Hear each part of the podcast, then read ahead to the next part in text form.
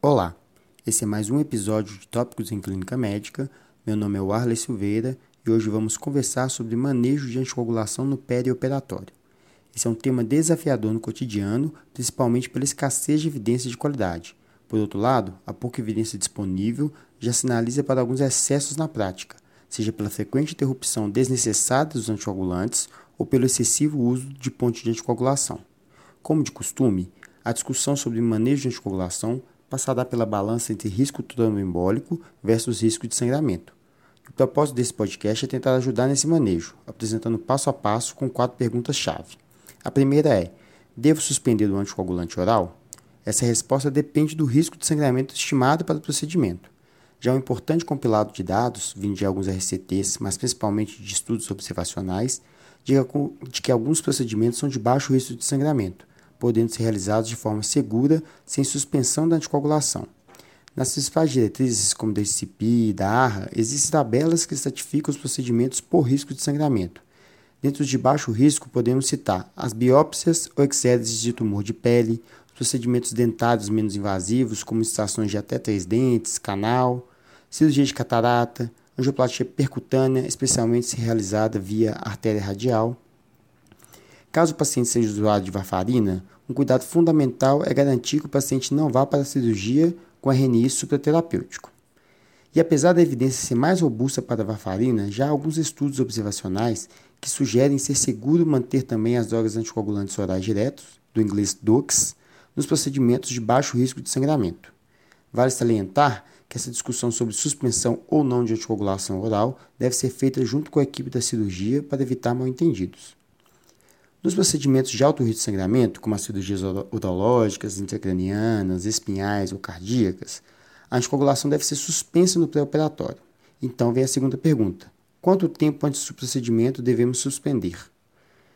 Depende do agente. No caso da varfarina, cinco dias antes e no dia anterior à cirurgia, idealmente deve-se dosar o RNI e, caso maior do que 1,5, oferecer vitamina K oral 2 mg. Em relação aos DOACs, esse manejo ainda é guiado pelo racional fisiopatológico pelo tempo de meia-vida das drogas. Até o momento, não há evidência de que testes laboratoriais de coagulação possam ajudar nesse manejo. Então, em geral, recomenda-se dois dias de suspensão, exceto nos pacientes usuários de dabigatana com clíris de creatinina menor do que 50, em que sugere-se um tempo maior de suspensão, 4 dias. Feita essa suspensão, a terceira pergunta é: devo fazer ponte de anticoagulação nesses pacientes?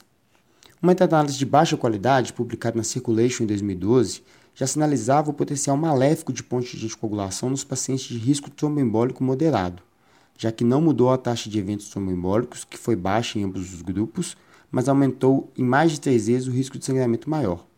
Esses achados foram corroborados pelo Bridge Trial, a melhor evidência disponível sobre ponte de anticoagulação até o momento.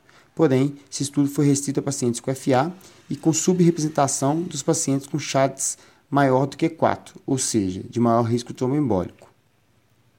Sendo assim, devido à escassez de evidências quanto à ponte de anticoagulação em pacientes de alto risco tromboembólico, as principais diretrizes sugerem considerar ponte nos seguintes grupos: pacientes com válvula metálica, mitral ou mesmo aórtica quando tem outros fatores de risco tromboembólicos, como fração de ejeção menor do que 40%, FA ou evento embólico prévio, FA com qualquer evento embólico nos últimos três meses, FA com Chades Vasque maior ou igual a 7 ou Chades maior ou igual a 5, pacientes com evento trombo, tromboembolismo venoso nos últimos três meses ou que teve tromboembolismo venoso na suspensão da anticoagulação para procedimentos previamente.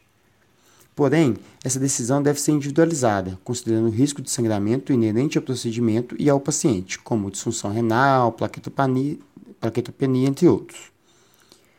Nos pacientes usuários de DUX, sugere-se não fazer ponte de coagulação com heparina.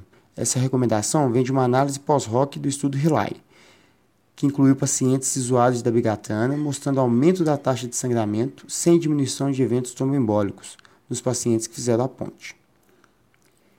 Por fim, a quarta e última pergunta, que é quando retornar a anticoagulação no pós-operatório, incluindo a ponte no caso em que houve indicação.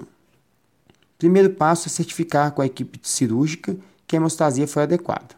Considerando que foi adequado, o tempo de retorno dependerá do risco de sangramento do procedimento.